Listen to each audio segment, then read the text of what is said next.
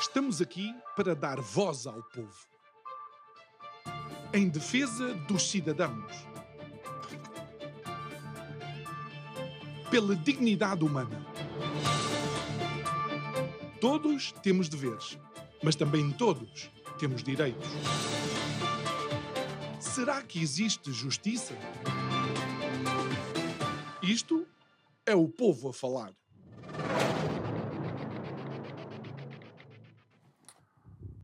Ontem tive a árdua tarefa de assistir à apresentação do programa eleitoral do Partido Socialista.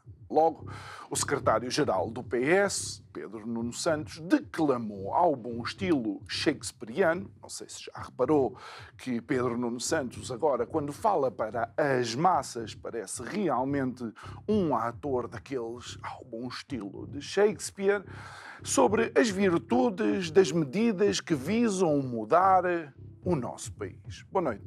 Meu nome é João Nuno Pinto e isto é o Povo a Falar. Estou consigo de segunda a sexta, neste mesmo horário, emissão em simultâneo Curiacos TV e Rádio Vida 97.1. E como é óbvio, o dia de hoje amanhece realmente com os olhos postos e os ouvidos preparados para tentar identificar então essas medidas. O programa eleitoral começa logo com duas palavras: orgulho e humildade, vindas de um partido que nos últimos anos pode ser identificado de facto com duas palavras, mas é sobranceria e arrogância.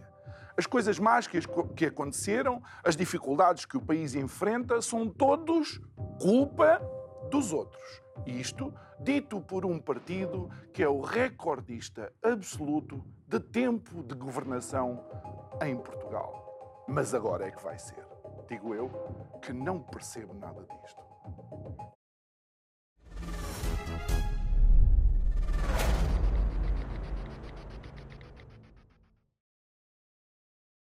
De volta ao nosso estúdio, é nosso convidado de hoje, alguém que vai ter que pagar as favas desta, hum, digamos, deste meu sofrimento de ontem. Gustavo Ambrósio, muito boa noite, obrigado por estares aqui. Gustavo, só para recordar mais uma vez, hum, já, já cá estiveste várias vezes, tu és uh, do PS, participaste uh, ativamente na campanha um, para, para secretário-geral de José Luís Carneiro, mas, de facto, também entendo que és uma pessoa que a honestidade intelectual também faz parte uh, da, tua, da tua postura e de alguma forma tens sido crítico de algumas eh, medidas que os governos PS têm tomado e da forma como o próprio partido tem muitas vezes lidado com, com a percepção que o povo tem daquilo que é necessário em Portugal. Não estás todo aqui mandatado pelo PS e, e, e, e, na realidade até estares aqui hoje é quase uma coincidência que tenha sido apresentado ontem o programa eleitoral. Posto isto, colocar todos os disclaimers em cima, eh, em cima da mesa, vamos primeiro às generalidades. Eu custa-me muito, honestamente, custa muito ver Pedro Nuno Santos a culpar os outros, número um, e número dois, a dizer que agora é que vai ser feito, quando ele teve tanta responsabilidade governativa e é alguém que foi a cara de governos. Era um dos super-ministros e era uma das pessoas de confiança neste caso, de, de, de António Costa. Sim, o, o, Pedro Nuno foi ministro dos últimos oito anos, ou quase nove. Antes tinha sido deputado, foi um apoiante gritante do António Costa nas eleições internas de 2014. Aí já antes, tinha desmarcado da, da, da então liderança que, que ocupou o PS antes do, do António Costa subir ao poder. Um, teve nas suas mãos pastas importantes como a ferrovia, a habitação, o super documento do, da, da, TAP hum. e, portanto, foi uma pessoa com muitas responsabilidades no país durante os últimos oito, nove anos. Um, e, e, pronto, eh, e acho que a maior parte dos portugueses, por esta altura, se há 20 anos atrás, quando eu e ele nos cruzámos na JTS, era um desconhecido, a maior parte das pessoas, hoje já a maior parte dos portugueses o conhece e, e saberá interpretar isso claro. para efeitos das próximas eleições. E, e começando, já, uh, começando já por aí, uh, tu crees que o PS perdeu uma boa oportunidade de de facto ter uma liderança que se pudesse de alguma forma demarcar, e desculpe eu mais uma vez utilizar estas duas palavras, da sobranceria e da arrogância, com que Pedro Nuno Santos comunica com as pessoas, uh, uh, o Galamba comunicava com as pessoas. Ou seja, eu, eu, peço desculpa, Pedro, eu estou a lançar para cima da mesa, no fundo, a percepção que muitos de nós, uh, uma superioridade quase moral em relação aos restantes comuns mortais que somos nós. Não, não sei se já reparaste, mas o, o, pronto, o ainda ministro, não, já não é. Mas, mas o ex-ministro, então, uh, que sucedeu ao Pedro Nuno, o João Galamba, não está nas listas de deputados. Nem, nem tem aparecido na campanha, nem tem surgido nas, nas notícias, meio que não, não está envolvido, né, pelos vistos, né, nesta próxima etapa do PS. Mas sim, eu acho que, obviamente, por isso é que, por ser meu apoio individual, interno, fui eleito delegado, uh, bati-me dentro das minhas parcas condições para que o secretário-geral fosse outro. Uh, o partido não entendeu assim, embora tenha dado um excelente resultado ao José Luís Carneiro, e portanto não foi humilhação nenhuma. E no início, alguns analistas previam que os resultados e a disparidade fosse muito maior, uhum. mas uh, infelizmente a escolha foi esta, e a escolha é soberana, e portanto vamos ver o que é que sucede, não é? Um, obviamente que como noutras circunstâncias, os próximos atos eleitorais. Este é um ano cheio de política, é muito interessante também. Eu lembro-me no fim do ano, portanto, uh, laboral passado, depois do verão, falar com alguns amigos e chegava-se à conclusão que neste próximo ano só tínhamos umas eleições europeias que, por norma, ninguém viga nenhuma. E agora temos imensas eleições e temos imensos atos eleitorais e todos eles terão consequências para o país e para os partidos. Foram algumas que até se podem repetir.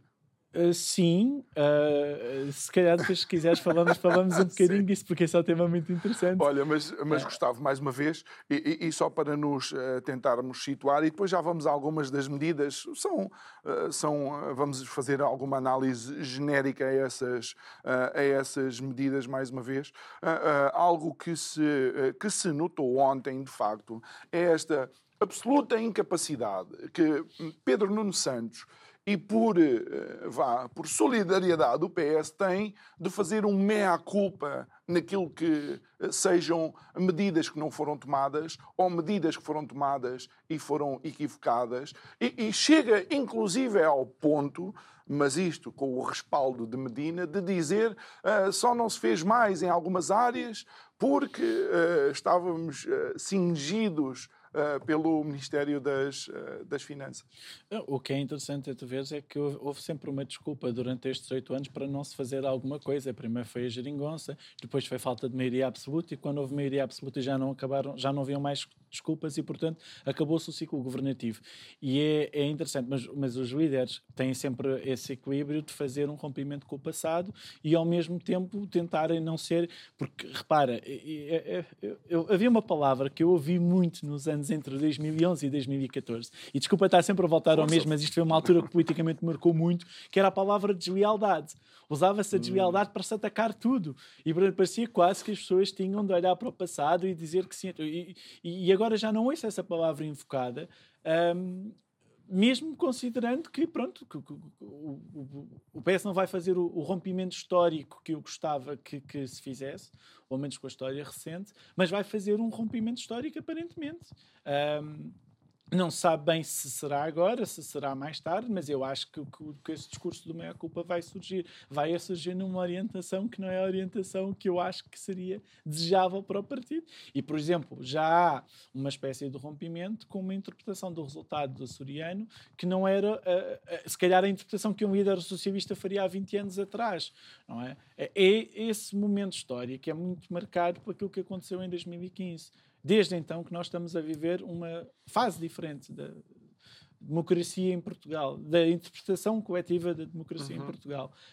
Um, e acho que é um dos vários temas sobre os quais o PS vai ter de pensar. Se calhar não agora, porque não tem calendário suficiente para isso, mas depois das eleições. Sabes que já existem uh, estudos científicos uh, nacionais e internacionais uh, a dizer que a assunção clara por parte de um líder partidário de que existem problemas a nível de corrupção e o partido está a procurar identificar esse tipo de pessoas e retirá-las do meio, ao contrário do que se pensa, traz votos. Ah, claro que traz. Mas lembra-te que aconteceu quando João Cravinho lançou o pacote das medidas contra a corrupção foram ignoradas na altura pelo PS. Ana Gomes voltou a trazer o assunto em 2018 no Congresso. Eu estava lá à, à Baiba e, e, foi ignorado novamente. E, portanto, não é que não existam pessoas que tenham dentro do PS consciência de que uh, se todo o poder corrompe, o poder absoluto corrompe absolutamente. E se o PS tem tido muito poder e, portanto, muito espaço para esse tipo de acontecimentos, obviamente que há socialistas que, com essa consciência e que percebem que temos de nos credibilizar face aos portugueses, que uh, devemos intervir nesse sentido de identificar onde é que, onde é que há áreas de putativa atuação para impedir a corrupção hoje e no futuro. Uh, infelizmente, acho que as lideranças partidárias têm ignorado o tema. Uhum. Uh, Especialmente os dos dois principais uh, partidos, não é? Sim. Que essa é que é a questão, porque, por exemplo, se olharmos para aquilo que aconteceu na Madeira, a resposta é a resposta textbook de quem, epá, espera aí, não quero ser muito inconveniente. Ouvir uh, uh, Luís Montenegro a responder, ou ouvir António Costa há uns anos a responder é à mesma, a mesma coisa. coisa. Sim, é quase a mesma coisa. E eu tenho muita pena, repara, porque depois acaba por ser. Não é. Podes dizer que estou a defender a, a minha cotada, mas não é um problema do PS, não é um não, problema não, não. do PSD acho que é quase um problema nacional e é um problema nacional de não querer agitar muitas águas. Entendes?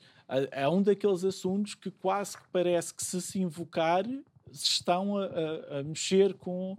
E não, não, são os grandes interesses ou os grandes poderes nacionais, às vezes são os pequenos, os regionais, os autárquicos. Os, os, os, há, há, há, sempre alguém que fica melindrado. E o caso da Madeira, eh, que eu até conheço relativamente bem alguns dos, dos, detalhes mais sórdidos da, da, da gestão um, interna, uhum. eu percebo perfeitamente porque é que o Luís Montenegro não quisesse atacar. Se calhar outros líderes do PSD também não o fariam. Mas acho que era necessário e credibilizava a vida nacional. E credibilizava os principais partidos, ao contrário daquilo que se pode pensar. Se pode pensar uhum. que, bem, se nós vamos tocar neste assunto, os portugueses vão uh, confundir e achar que isto é mesmo um problema dos principais partidos e vão tentar votar em alternativas menos credíveis. Pelo contrário, eu acho que se os, se os principais partidos enfrentarem de frente o, o pelos, pelos, pelos chifres, não é? Exato. É, não, a esta uh... hora já se pode dizer. e logo eu gosto de touradas. Portanto, acho que, acho que só tinham a, a, beneficiar com isso. E quando o João Caravinho e Ana Gomes e outros socialistas um, quiseram levar o assunto adiante, infelizmente ah, ficou... Mas aqui vou, vou, aqui vou ter que uh, dizer isso. De facto, o partido é soberano e as escolhas de, de quem está no partido uh, são soberanas. Ainda me lembro uh, de escolherem António Costa em vez de, do seguro, não é? Pois, o, como é que era que o Seguro dizia na altura? Era o, o Partido dos Interesses. É complicado. E internamente, sabes, sabes isso?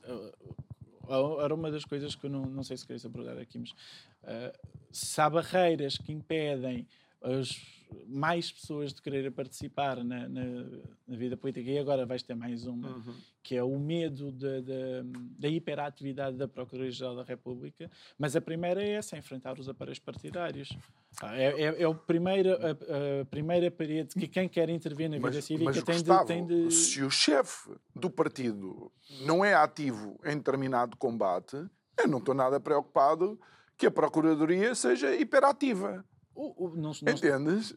Eu, não, não, estás tu preocupado, mas estão pessoas que começam a perguntar até que ponto é que me posso envolver mais, se calhar assumir determinadas responsabilidades, se não corro o risco mais tarde ou mais como cedo é óbvio, de ser um, como, como, é óbvio super escrutinado, percebes? Como é óbvio, oh, Gustavo, se alguém, se alguém se expõe publicamente e dizer eu quero assumir um cargo político e quero propor aos portugueses escolhas que podem mudar as suas vidas, é natural que tenha que ter aqui um certo grau de integridade, para não dizer 100%. A, a, não, a integridade tem de, tem de ter não 100%. É? Porque senão é, é o que tu vês, é fulano mora não sei aonde, mas depois recebe o dinheiro não sei de quê, a casa não sei quê, só paga o IMID não sei quanto. Já pensaste nisso, João? Sem necessidade nenhuma. Sem dizer, necessidade. Alguém, alguém que, é, que, é conhecidamente abastado sem necessidade. e que sabe, e que acho, acho que o país todo conhece as condições privilegiadas de vida, etc. Qual é que é a necessidade? E estou a falar do outro também, o do PSD, também Sim, não estou só a falar de, deste, estou a falar do, do PSD. E depois portanto... repara que passamos uh, quase as campanhas eleitorais a discutir os casos e casinhos dos principais protagonistas que chegamos à conclusão que não são pessoas assim tão íntegras em vez de estar a olhar para os programas, para as, para as ideias, claro, para, as, claro. para, para, a possibilidade de futuro, claro. que acabam por ser os partidos mais pequenos. Eu não sei, estava a ver os cartazes e um amigo meu que dizia isso, os cartazes do, dos partidos pequenos tinham mais conteúdo do que os cartazes dos partidos grandes que, que eram quase só chamarizes de atenção, não, não tinham, claro. uh, não invocavam a nada, não é? Uh, mas esses, esses são hipoteticamente aqueles que vão ganhar uhum. e que vão ter a maior preponderância no próximo ciclo político. Muito bem, vamos aqui a algumas das medidas, embora não se conheça em profundidade uhum. e, e, e não não se tenha noção em profundidade das mesmas, eh, acabam por ser, lá está, as tais medidas paradoxais. É do agora é que é. Antes não foi, mas agora é que é. E vou começar já pela uh, habitação. E eu, em relação à habitação, é, é direito com todos os partidos. Eu acho que todos os partidos esqueceram que o direito à habitação era um direito constitucional. É e utilizaram ali uma estratégia, um direito não programático, ou lá qualquer coisa que eles dizem, uh, para se borrifarem, desculpa a expressão, e deixarem uh, correr ao sabor do vento. Mas agora temos uma novidade. Uh, uma das propostas é o Estado dá garantia para compra de casa e compra de imóveis a quem não tem dinheiro para pagar os empréstimos. A minha questão é: Como? o dinheiro do Estado não é do Estado. É descontribuinte. E se o Estado não consegue identificar um deputado que tem uma morada aqui e recebe o subsídio de morar lá, como é que o Estado vai conseguir controlar que é que Não, pois acontece o que acontece nas Gebalis, que toda a gente sabe. Que é um escândalo em que as casas são subalugadas, as casas são alugadas pelas Gebalis aos, aos utilizadores e depois são subalugadas aos preços de mercado é um negócio para muita gente que tem casas de, de, de, das, das câmaras municipais, porque, aliás, quem tutela essa atribuição de casas por norma são as autarquias, não, não é o Estado Central. É porque é assim, não, não achas que o que deveria existir é de facto uma, uma política para a habitação e não este tipo de medidas que me parecem. Nos anos, nos anos 70, para, para, dar aqui um exemplo do que é que foi feito, mas depois também foi mal feito. Nos anos 70, PS e PSD tiveram muitas políticas para a habitação e, e, e dinamizaram muitas cooperativas de habitação que atribuíam casas, etc. Uhum. Mas depois as casas ficaram para as pessoas, em vez de ficarem para o Estado poderem ser alocadas a posteriori. Há quase cidades, em Matosinhos isso foi muito popular, por uhum. exemplo, milhares de casas que foram atribuídas às pessoas. Resolveu-se resolveu com isso um problema de falta de habitação e podia ser uma estratégia, mas depois essa estratégia também teve ónus, percebes? E se calhar as pessoas deviam-se olhar para aquilo que se fez mal no passado um, e aprender um bocadinho com isso, uh, tentar uh, mudar. E é, e é, curioso que tu tenhas começado precisamente por um dos temas quentes, que, que é um tema quente em Lisboa, e por isso tem. Uh, para tu veres, eu tinha visto esse dado ontem, que é só 2% das casas têm rendas superiores a mil euros. E são todas em Lisboa, no Porto.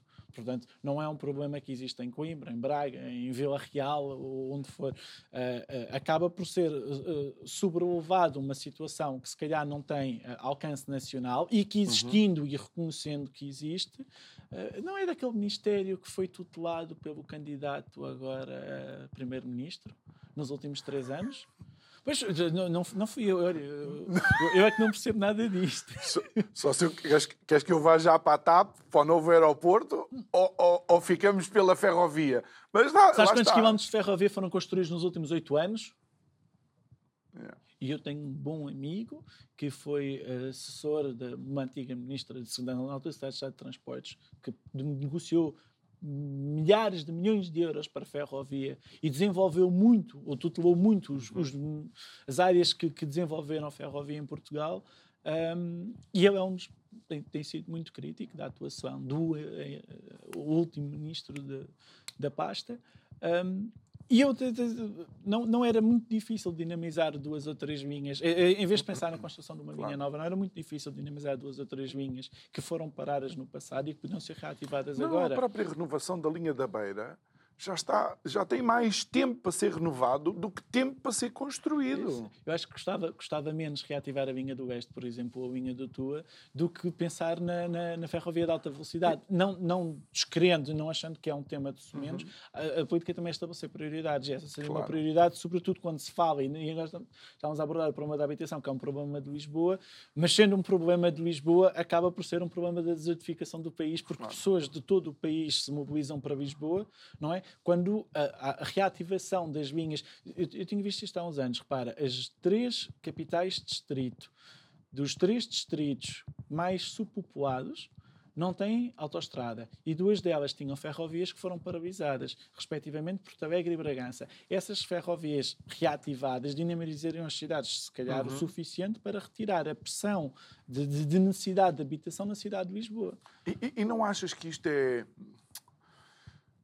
mas nós tivemos, deixa, desculpa, nós, nós, tivemos nos últimos oito anos um, um, ministério, não, foi, foi só nos últimos dois mandatos, portanto tivemos ah. nos últimos uh, quatro anos um ministério para a. Como é que se chamava? Para As infraestruturas? não, não, não, não, não. Para. Um, Economia a, mar? A, reorganização, a reorganização ah, territorial. Não é? Exatamente. Pronto, tivemos, tivemos, um Ministério só dedicado aos problemas das disparidades demográficas ao longo do território. Olha, e, e, mais uma vez, deixa, deixa só colocar em cima da mesa aquilo que eventualmente pode ser a preocupação uh, de algumas pessoas: é o Estado dar a garantia da compra de casa. Ou seja, mais uma vez, dá a ideia de que. E, e, e estamos a falar do programa eleitoral do PS, portanto, peço que me, que me desculpes. Dá a ideia uhum. que.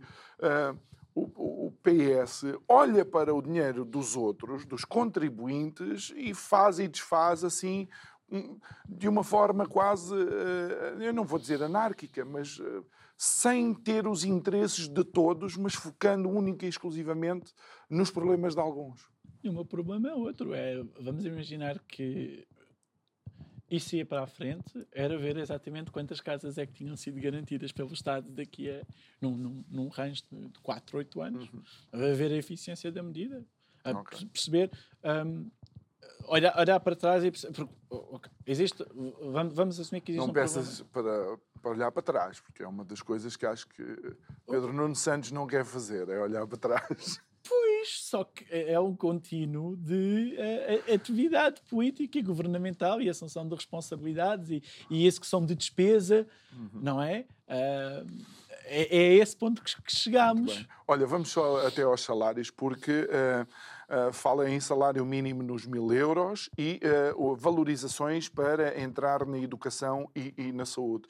E, e, todos nós, de facto, queremos melhores salários, claro. eu acho que é transversal na sociedade, mas esta dinâmica de aumentos administrativos de salários. Mínimos Pois. Importante. A palavra importante aqui é mínimos. Mas continua, desculpa interromper. Não, não, pega já por aí. Lembra-te que a Suécia não tem salário mínimo. Exatamente.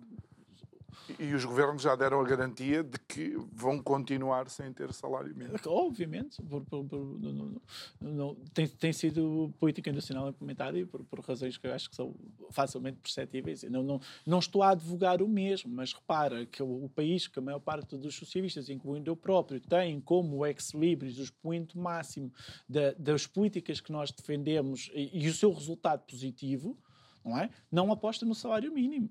Agora, o salário mínimo foi aumentar em Portugal uh, várias vezes ao, ao, longo dos últimos anos.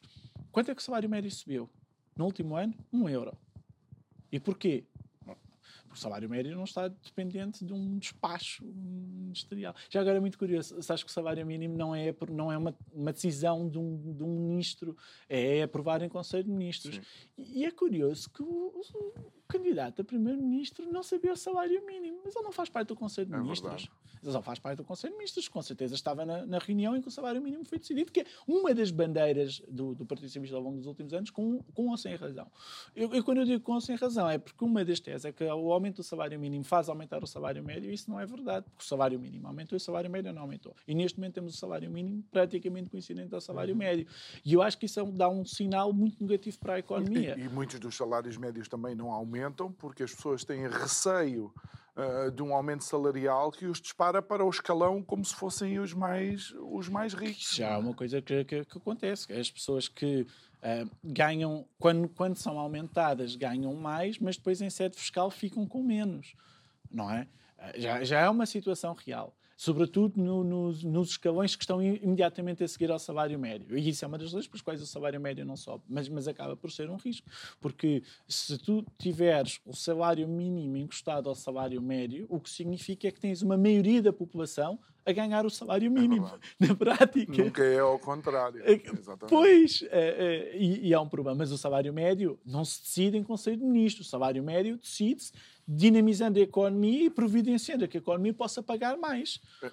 E, e, e, e apoiando as empresas também nessa possibilidade de, Sim, criando, de apoio. E é? criando é? isenções fiscais que viabilizem que as empresas aumentem o salário médio e, reduzindo o, o IRS. Uhum. Um, existiam outras estratégias que, que eu acho que, que seriam viáveis, porque o aumento sucessivo do salário mínimo, e depois potencia outras coisas. Por exemplo, potencia a economia paralela. Sou um, um amigo meu que, que, dizia isso, que era se, eu não sei se o Pedro Nuno paga salários mínimos, mas pelos vistos não pagará na medida em que não conhece o valor, porque quem paga salários mínimos, não é? Um, quem tem uh, trabalho contratado com o salário mínimo conhece o valor. Se não conhece o valor é porque não, não claro. paga o salário mínimo contratado. Portanto, um, um, salário mínimo mais alto favorece esse tipo de práticas que, que, que essas sim deviam ser perseguidas e deviam ser uh, interditadas uhum. quanto mais. Muito bem, vamos aqui abordar algumas temáticas uh, relativas aos, uh, aos jovens não sei durante mais quantos anos é que eu te posso considerar jovem. Mas já não porque... pode, já não podes. Vai tu ver. Não, não, espera aí, porque agora com algumas das medidas uh, o jovem vai ser até aos 40 ou 45 ou qualquer coisa assim, mas tudo bem. Já tu és um jovem. Depois, uh, completamente, IRS jovem para todos, mesmo sem o ensino superior. Eu sou a favor disto. IRS jovem para todos, não é? Agora, o mesmo sem ensino superior, eh, nós não queremos segregar, mas isto é, é, é um receio que eu tenho, é sempre este constante baixar de fasquia que permite tudo a todos, mesmo sem determinado tipo de qualificações, ou se de facto, por exemplo, nós queremos uh, uh, manter, por exemplo, o ensino neste nesta degradação de capacidade das pessoas que, que daí saem, não sei. Olha, eu ataco sempre todas as medidas que me dão a sensação que despromovem socialmente o ensino superior. Porque dá quase a ideia que é uma maneira de dizer ah, mas nem, nem precisas de ir para a faculdade porque vais ter é sempre um esta regalia. Isso. Mas também te vou dizer uma coisa, eu acho que já eu tinha dito aqui. Não há ninguém, porque o que se quer combater com este tipo de medidas é a imigração e a fuga massiva de jovens e a fuga massiva de cérebros, mas uhum. não há ninguém que fique em Portugal. Eu já tinha dito antes no programa, por causa de uns cêntimos no IRS. Claro.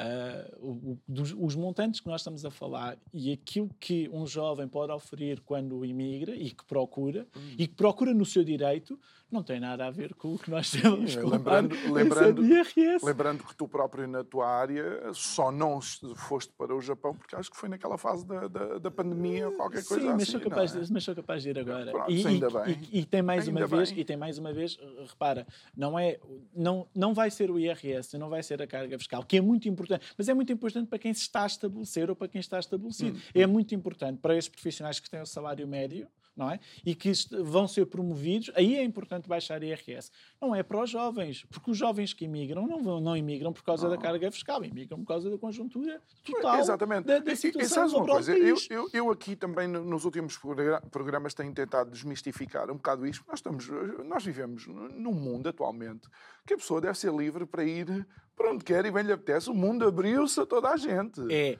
mas, não eu, é? mas eu também... Agora, aquilo, desculpa, só para terminar, aquilo que eu não gosto de ver em Portugal é realmente o que tu dizes. É uh, a artificialidade das medidas. Porque se nós, de facto, quiséssemos manter estes jovens, era desenvolvendo as áreas para as quais eles estão capacitados e que se calhar em Portugal nem existem. Olha, vou citar o meu querido amigo José Maria Matias, um, que também já sei que já, que já teve no teu programa, e que diz que, obviamente, que os, os, jovens têm o direito de poder emigrar, fazer a vida onde quiserem, mas também têm o direito de poder fazer a vida em Portugal. E okay. como um, um insigne socialista, o Fábio Pinto, dizia, acrescentava, na minha terra. No caso da terra dele, é na Guarda. Epá, uh, porque senão estás a cortar o, a principal liberdade, não é? É a principal uh, motivo de, de, de, felicidade, de desenvolvimento pessoal, que é poderes ver crescer e florescer a terra onde nasceste. Muito bem. Depois tem aqui uma medida que tem uh, as novas fontes de financiamento da Segurança Social, diz que podem passar pelas autoestradas. Eu só quero dizer o seguinte, eu recordo-me de algumas pessoas estarem a questionar eh, de facto, a liquidez, não é? Uh, como é que se diz? Não sei o quê, da Segurança Social, agora não me recordo da palavra correta. Uh, peço, peço, uh, peço perdão. A sustentabilidade, a sustentabilidade da Segurança Social. Social. E recordo António Costa, quando ainda era Primeiro-Ministro, dizer que a Segurança Social está boa eh, e de boa saúde e recomenda-se. Mas é esta medida é o quê? É para fazer, uh, e desculpa, eternizar as PPPs rodoviárias, por exemplo eu acho que é mais complicado, porque, por exemplo, a respeito da sustentabilidade da segurança social, é um bocadinho aquilo que se diz quanto à justiça. As pessoas acordam agora para um problema como se não tivessem estado a legislar em torno desse problema nos últimos, no, no caso do, do, PS, que tomou conta da segurança social em 95, portanto, quase 30 anos de organização de um sistema que tem, que estava pensado para um determinado modelo demográfico de sociedade que nós já abordámos aqui antes, mudou radicalmente, uhum. não é? E é agora que se vai fazer uma alteração uh, e, e, depois começas a pensar, bem, então e o que é que contribui para a segurança social? Supostamente são precisamente os, os putativos futuros uh, utilizadores. O, quem, quem me explicou o, o mecanismo da segurança social foi o Paulo Pedroso, foi um dos seus uhum. inventores, um dos seus proponentes. Tive a oportunidade de conversar com ele há mais de 10 anos e ele é que me explicou exatamente como é que o edifício da, da segurança social se estruturava. E não há contribuição que se justifique para a segurança social sem ser por parte de alguém que vá, deve usufruir. Não é por isso é que são os trabalhadores que mantêm a segurança social e não é o, e, e, os é fundos sociais europeus. Go, não é? Exato, e os fundos sociais europeus e não outras fontes quaisquer de, de consumo. E digo-te uma coisa em relação às autostradas, eu lembro-me um, na altura do Sócrates, quando, quando o Sócrates uh, acabou com os escudos e, portanto, passou a pôr um pagamento nas escudos, que é um rompimento do contrato social, porque a construção das escudos pressupunha que o pagamento não existia. Foi, acaba, acaba por estar ligado, de alguma forma, à segurança social, porque também existe um contrato social. Existe um trabalhador com 20 anos que paga, assumindo que daqui a 40 e pelos vistos quase 50, da maneira como as coisas estão, vai ser ressarcido. É?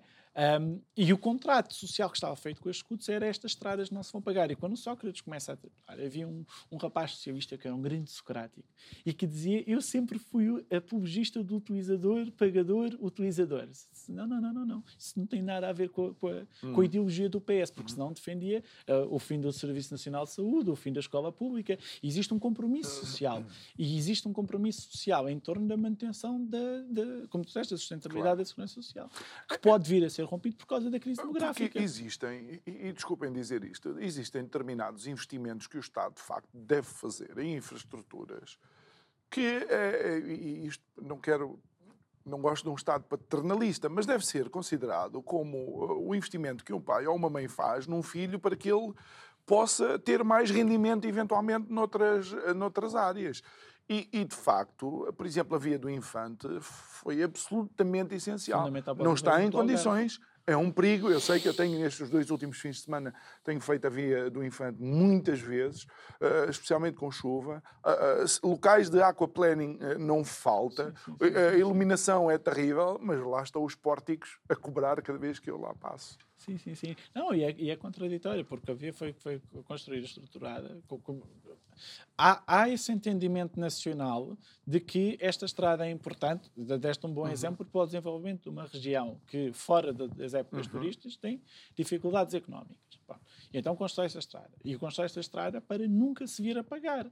E a partir do momento em que se vai começar, claro. depois acaba, repara que acaba por ser, eh, encontrar fontes de financiamento nestas pequenas claro. coisas acaba por ser uma espécie de batota.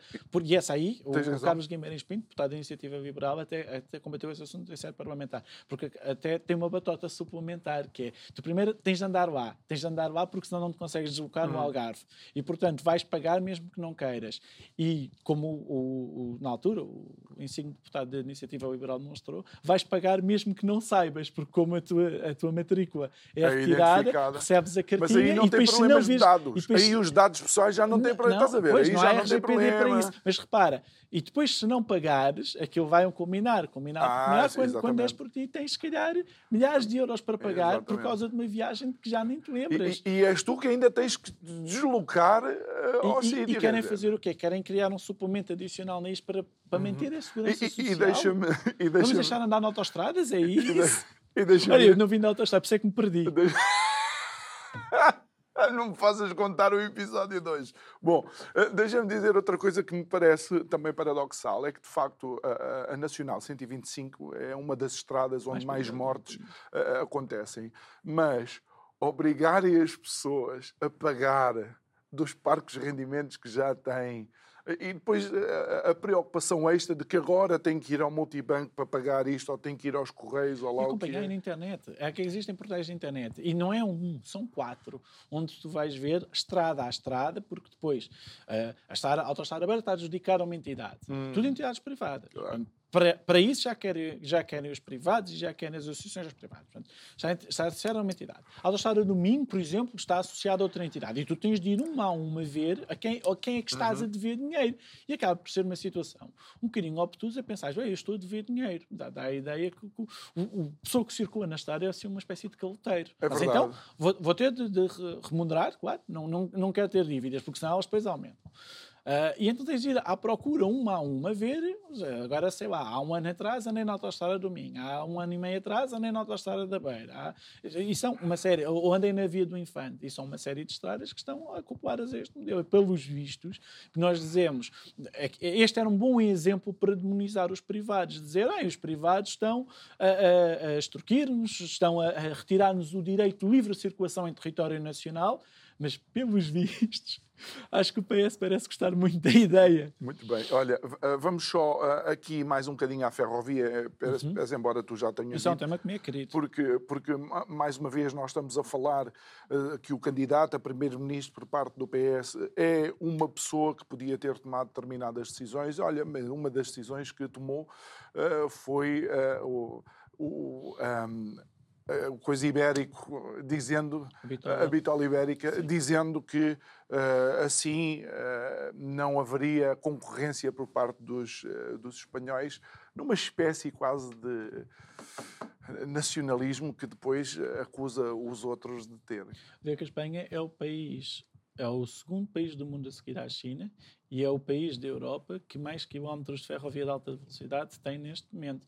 Um, e nós podíamos e devíamos, com as ligações de, de Aveira Salamanca, de Porto Vigo, uh, de, de Lisboa a Madrid, devíamos uh, adaptar a sua estratégia de enquadramento, porque depois a ferrovia em Espanha, como seria em Portugal, era sempre financiada uhum. por fundos europeus, e eu acho que esse era, um, mais uma vez, um bom exemplo de investimento público. Eu sou socialista, os, os meus amigos de direita, quando eu, quando eu falo destas coisas, dizem sempre, ah, só queres investimento público? Claro que sim. Acho, acho, que é necessário. E acho que é necessário para. Bem, mas isso é tudo granjear... que o PS não tem feito nos últimos anos. É, investimento claro, público, exato, não é? Quer dizer, houve. Eu creio que alguém vá, cedeu ao, ao trabalho de fazer um estudo e há anos em que esteve abaixo, inclusive. De... É, é uma Sim. coisa impressionante. Em 2015 tiveste menos investimento público em PIB, um, em, em porcentagem de PIB, no Serviço Nacional de Saúde, do que uh, no último ano da governação de Passos Coelho. Mas, mas, por exemplo, Pedro Nuno Santos diz que o problema da saúde não é dinheiro, é gestão. Ou o problema não quer dinheiro. É incrível! em Portugal, o problema não quer dinheiro. Nós somos muito ricos. Somos como o Dubai. Não é? O problema não quer dinheiro. Bem, Pedro Nuno Santos não deve ter problemas, porque foi ele que aprovou não sei quantos mil milhões de euros para a TAP e vamos lá então é a, a esta questão do novo aeroporto, porque a palavra que me assusta é rapidamente. Mas como rapidamente, sabes há quantos anos estamos a discutir a possibilidade da construção de um novo hum. aeroporto? Hum. Desde 1968. Onde é que ele está? Mas, mas, mas, repara, mesmo, temos aqui um compêndio de anos que são mais de 50 anos, os últimos 10 dos quais, os últimos 8 dos quais, tutelados por António Costa e depois indiretamente, através do, do Ministério que dirigia, do, do Pedro Nuno. Onde é que está o novo aeroporto? Bem, há, há ele apresentou. Mas, mas Lembras-te que ele apresentou o novo apresentou aeroporto? e fez o despacho e depois o despacho Só não apresentou, depois foi a demissão logo a seguir, não é? Mas, mas, mas oh, João Nuno, repara, eu, eu escrevi um artigo a certa altura, que depois infelizmente não foi publicado, em que eu comparava a, a, a elaboração de dois processos, a extinção do CEF e a construção do novo aeroporto. A extinção do CEF foi operada em 11 meses. E a construção do, do novo aeroporto, não sei, não, não existe novo uhum. aeroporto, mas como, como está a construção do novo aeroporto, e lembro-me que a certa altura um amigo meu que tinha falado com o então ministro que, que, jurava que ia haver um novo aeroporto na margem sul e que os, os terrenos na margem sul iam valorizar e que as casas uhum. na margem sul iam valorizar. O meu o amigo em casa é agente imobiliário e que ah, já falei com, com o Pedro, está, está todo contente. Uma série de propriedades que ele tinha que iam valorizar. E não há novo aeroporto. E não vai haver.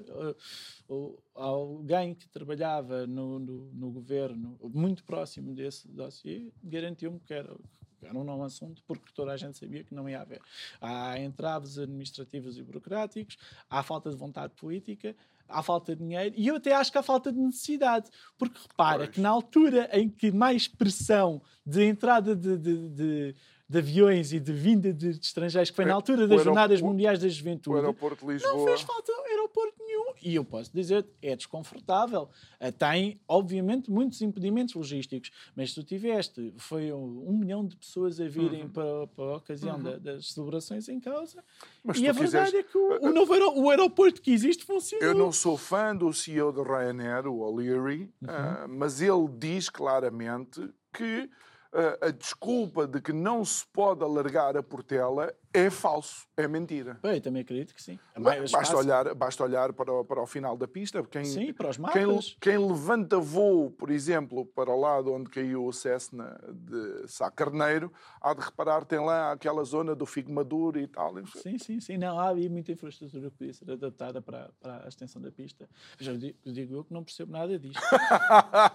mas, há uns meses, mas há uns meses atrás tive a oportunidade de participar numa, numa entrevista na, na, na SIC em que disse isso. Eu sou um grande fã da Portela. Sou, sou um utilizador ávido do aeroporto da Portela e, portanto, só tem a beneficiar da manutenção do, do aeroporto, ou da extensão do aeroporto, se houver caso disso, se houver necessidade de infraestrutura. Mas o que eu olho é para esse momento singular da, hum. da nossa história recente, em que tivemos uh, um milhão de pessoas a virem para, para Lisboa, e a verdade é que o aeroporto que existia um, só foi suficiente para, para acomodar todos os estrangeiros que chegaram e depois que partiram. Muito bem. Olha, vamos para uma área que eu não sei se, se será especialista, tem a ver com as energias uh, alternativas e a energia em Portugal, de facto, é problemático. Somos, creio eu, um dos países da Europa, se não o país da Europa onde as pessoas mais frio passam uh, em sua casa. Isso, obviamente, e, somos, e somos os países mais quentes. É, é, isso é o paradoxal. Obviamente pode ter que ver também com o tipo de construção, mas tem que ver com o custo por exemplo, de ter o aquecedor eh, ligado.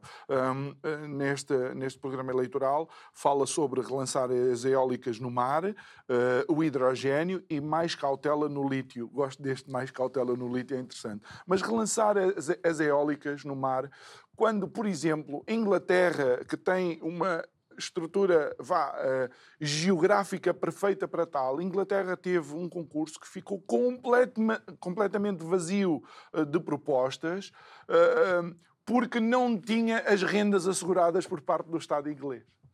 É assim, o que eu conheço do tema, sei que são fundos internacionais, sobretudo fundos europeus, que vão promover a construção das, que vão, vão promover a construção dessas infra, infraestruturas e, portanto, pode vir a ser uma realidade, mas será uma realidade governo quem governar. Uh, achei pior a nota do lítio que, que, dá o programa, aparentemente, sobre o cuidado com o lítio, porque o, a exploração do lítio tem menos que ver com a energia uh, em sensolado para a uh, o aquecimento das casas e para a eletricidade e tem mais que ver, se calhar, com aqueles aparelhinhos que nós temos no telemóvel, no, no, no bolso uhum. direito, que são todos movidos a baterias de lítio, claro. como para a construção de carros elétricos, provavelmente também vão, aumentarão no seu, no seu tempo. Com 50% de IVA de desconto proposto pelo PS. Sim, não sei se será o suficiente para os popularizar, mas acho que para aí falta infraestrutura. Uhum. E isso, provavelmente, se vierem a ser uma realidade na dimensão que algumas pessoas acham, que eu acho que não vai acontecer não, nos próximos 10 anos, quase de certeza que isso sim vai incrementar o preço da, uhum. o preço da energia. Olha, e, e Gustavo, nos últimos uh, seis minutos, sensivelmente, do, programa... Como é que acredito que já chega? Uh, sim, o tempo voa.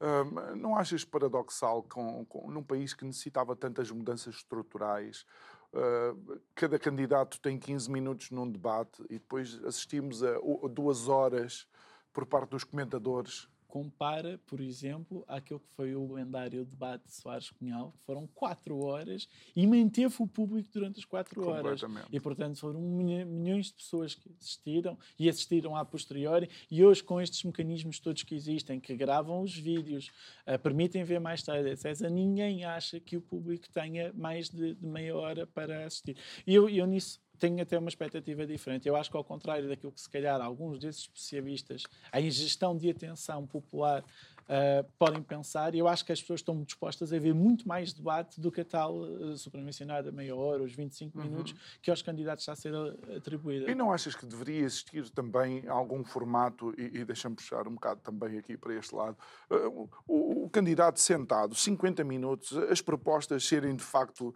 uh, esmiuçadas e escrutinadas, Sim, porque claro, senão, claro, na claro, realidade, aquilo que acontece, eu não vou chamar de fake news, mas assistimos a pura e simples propaganda, Sim. sem um verdadeiro escrutínio de como é que essas medidas vão ser Sim. implementadas. Claro, claro. E, e, e vou dizer-te uma coisa, tenho a certeza absoluta, há público para isso. Não são só os fanáticos da política, ou os fanáticos dos partidos, ou os militantes acérrimos. Eu acho que a maior parte das pessoas deseja verdadeiramente conhecer a fundo o que é que, afinal, os próximos gestores que vê uma coisa. Um, saltaste uma geração. O, o, repara que o Rui Rio tem mais 15 anos do que o Rui Tavares e o António Costa tem mais 10 anos que o, que o Rui Tavares. Um, e o Rui Tavares agora é o candidato mais velho. Portanto, são todos mais novos, o que significa que tens uma, uma média de idades dos líderes partidários agora é muito mais baixa do que foi nas últimas eleições só há dois anos. Um, e, e, portanto, há, há, muita gente que está disposta a ouvi-los e perceber o que é que eles têm para dar ao país. Uh, acho pena que uh, as pessoas que estão a gerir os debates não percebam isso, mas também não percebem muita coisa. São as mesmas pessoas que uh, no dia antes das eleições dos Açores diziam que o Vasco Cordeiro estava ali um pontinho à frente da AD e que o atual presidente do governo regional não tinha hipóteses nenhumas de ganhar e, portanto, esses são os principais derrotados das eleições açorianas, não é partido nenhum. Uhum. E, e, e, aquilo que tens olhado e tens visto destas últimas eh, sondagens, valem o que valem? Depois... Valem o que valem. É? Valem o que valem. Sim, então, mas, mas tivemos um exemplo recente ainda agora agora, não é? Uh, e eu acho muita piada porque eu, eu não estava a acompanhar, uh, tinha, tinha outra a fazer, e, e, recebi uma mensagem que diz: Olha, uh, toma nota como é que as coisas estão a correr nos Açores, que estão com esta disparidade percentual.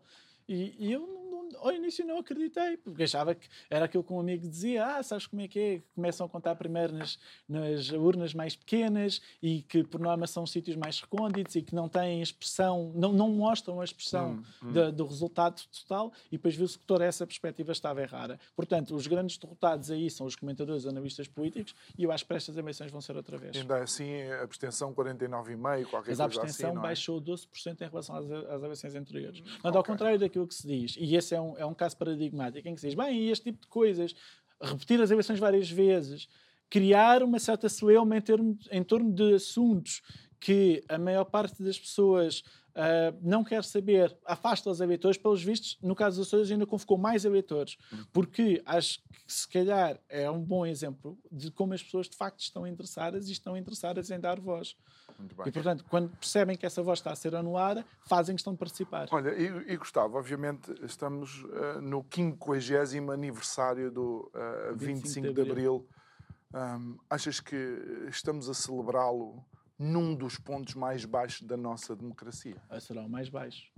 Com mandatos interrompidos por força judicial, quer aqui, quer na Madeira, uh, por força das uh, querelas internas da estrutura governamental açoriana, uh, este de facto é um ano. Ou então podes pensar isto de outra maneira, que é dizeres, olha, uh, a melhor forma de celebrar a vinda da democracia é ter vários atos democráticos no mesmo ano, uns em cima dos outros. É um grande spin. Podia ser, podia é ser. É um grande spin. podia é? ser.